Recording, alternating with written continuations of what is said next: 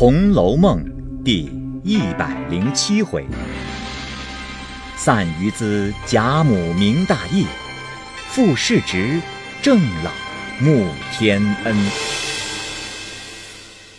下半部分。贾政本是不知当家立继的人，一听贾母的话，一一领命，心想：唉，老太太实在真真是李家的人，都是我们这些不长进的闹坏了。贾政见贾母劳乏，求着老太太歇歇养神。贾母又道。我所剩的东西有限，等我死了，做接过我的使用，余的都给我服侍的丫头。贾政等听到这里，更加伤感，大家跪下，请老太太宽怀，只愿儿子们托老太太的福，过了这些时，都要了恩眷，那时。兢兢业业的支起家来，一赎千千，奉养老太太到一百岁的时候。贾母道：“但愿这样才好，我死了也好见祖宗。你们别打量我是享得富贵，受不得贫穷的人呐。不过这几年看着你们轰轰烈烈，我落得都不管。”说说笑笑养身子罢了。哪知道家运一败，直到这样。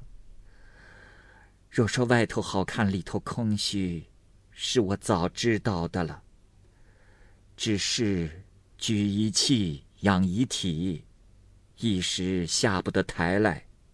稍作解释，居一气养一体，意思呢是一个人所处的环境可以改变气度，供养。可以改变体质，在这里呢是指养尊处优惯了的意思。如今借此正好收敛，守住这个门头，不然叫人笑话你。你还不知道，只打量我知道穷了，便着急的要死。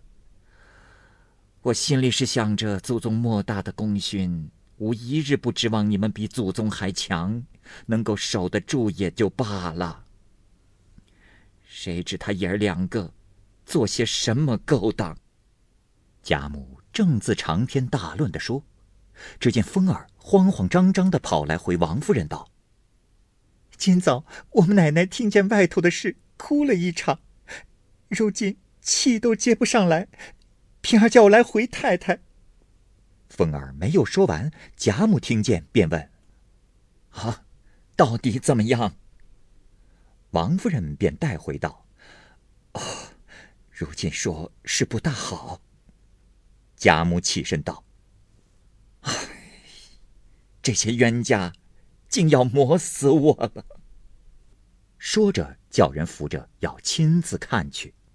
贾政急忙阻拦道：“啊，老太太伤了好一回的心，又分派了好些事，这回该歇歇。”便是孙子媳妇有什么事，该叫媳妇瞧去就是了，何必老太太亲身过去呢？倘或再伤感起来，老太太身上要有一点不好，叫做儿子的怎么处呢？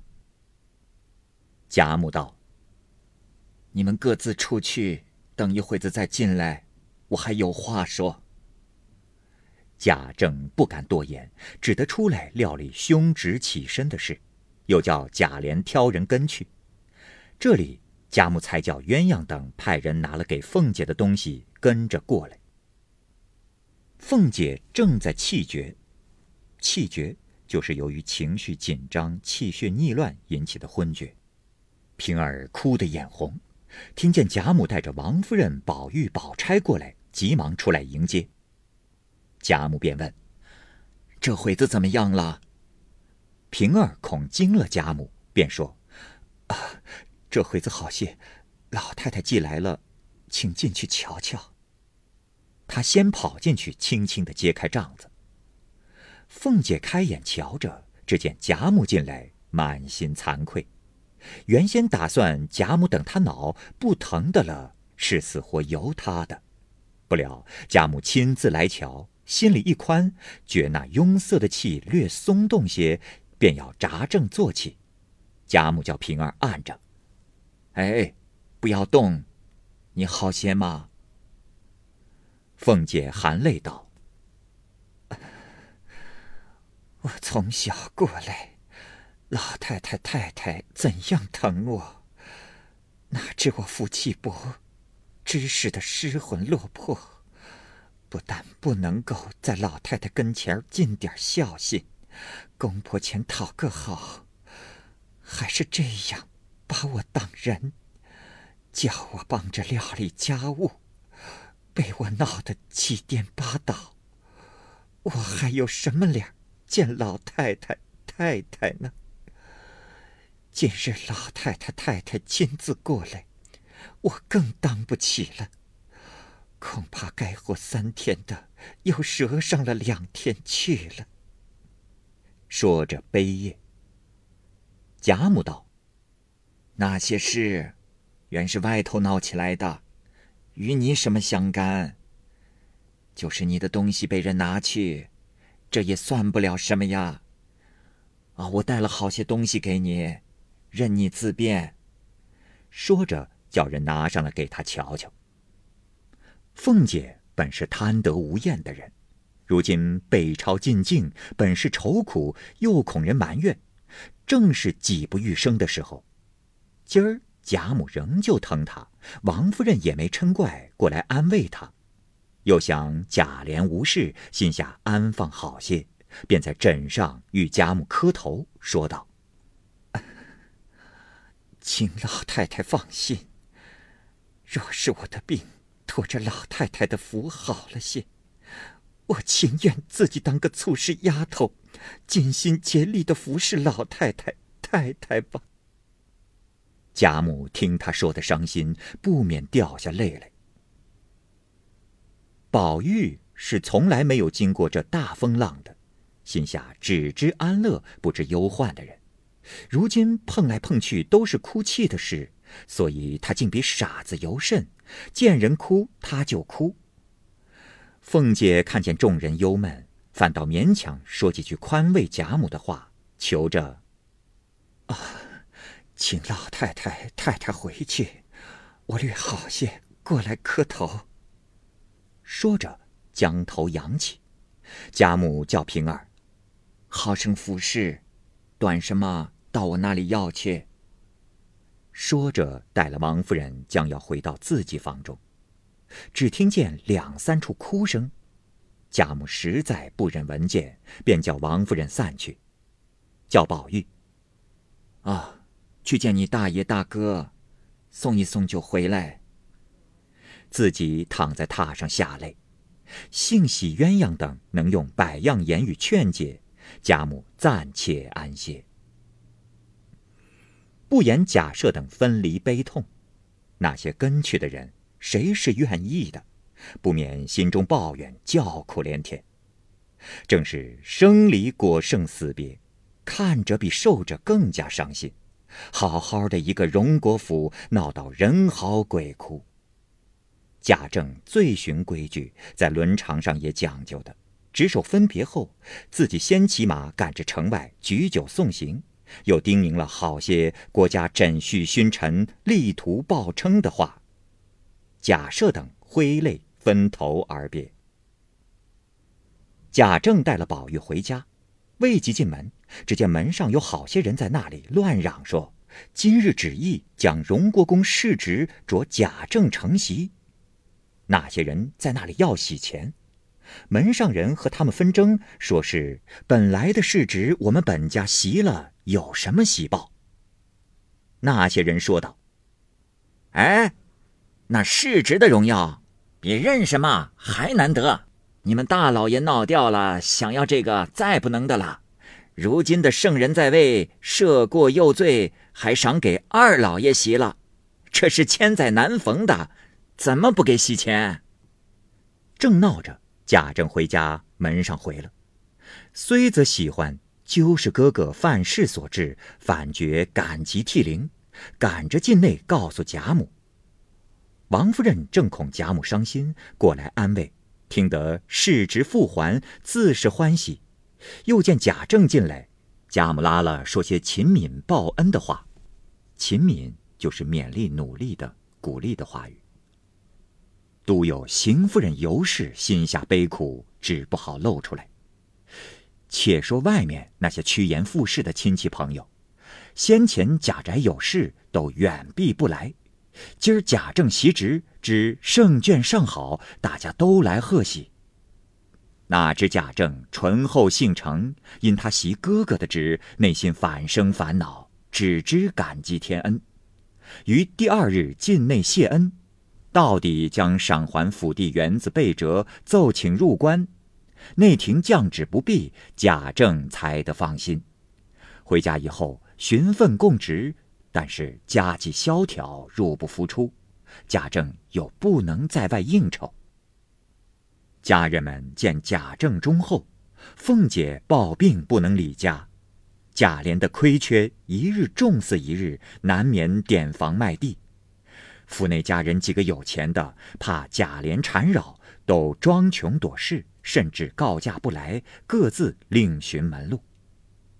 独有一个包勇，虽是心头到此，恰与荣府坏事，他倒有些真心办事。见那些人欺瞒主子，便时常不忿。乃他是个新来乍到的人，一句话也插不上，他便生气，每天吃了就睡。众人嫌他不肯随和，便在贾政前说他终日贪杯生事，并不当差。贾政道：“随他去吧，原是甄夫见来不好意思。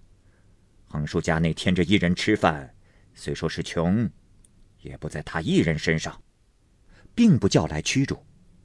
众人又在贾琏跟前说他怎样不好，贾琏此时也不敢自作威服，只得由他。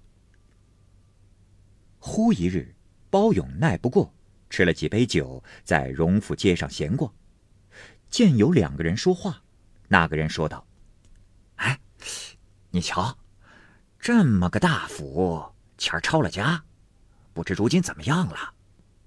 那人道：“嗨，他家怎么能败？听见说里头有位姑娘，是他家的姑娘，虽是死了，到底有根基的。况且我常见他们来往的都是。”王公侯伯哪里没有照应？便是现在的府尹，前任的兵部是他们的一家，难道有这些人还怕护庇不来吗？那人道：“你白住在这里，别人有可，独是那个贾大人更了不得。我常见他在梁府来往，前儿御史虽参了，主子还叫府尹查明实际再办。你道他怎么样？”他本沾过梁府的好处，怕人说他回护一家，他便狠狠的踢了一脚，所以梁府里才到底抄了。哼，你到如今的事情，还了得吗？两人无心说闲话，岂知旁边有人跟着听得明白。包勇心下暗想：天下有这样负恩的人，但不知是我老爷的什么人。我若见了他，便打他个一死，闹出事来，我承当去。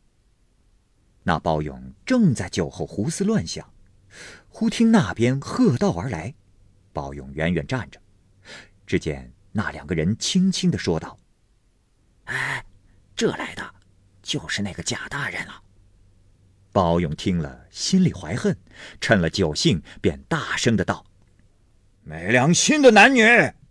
怎么忘了我们贾家的恩了？雨村在轿内听得一个“贾”字，便留神观看，见是一个醉汉，便不理会过去了。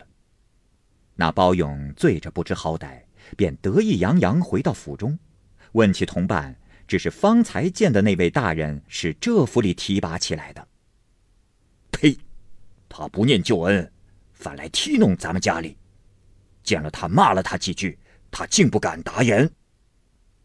那荣府的人本嫌包勇，只是主人不计较他，如今他又在外闯祸，不得不回。趁贾政无事，便将包勇喝酒闹事的话回了。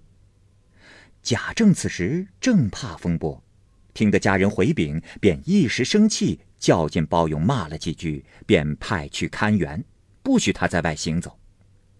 那包勇本是直爽的脾气，投了主子，他便赤心护主，岂知贾政反倒责骂他。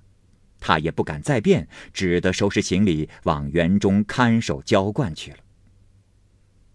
未知后事如何，下回分解。好，各位听友，由于时间的关系，我们这期节目就先播到这儿。欲知后文详情，欢迎您关注蚂蚁晒尔，并订阅我播讲的《红楼梦》。另外还有更多精彩的系列故事也在其中，欢迎您关注收听。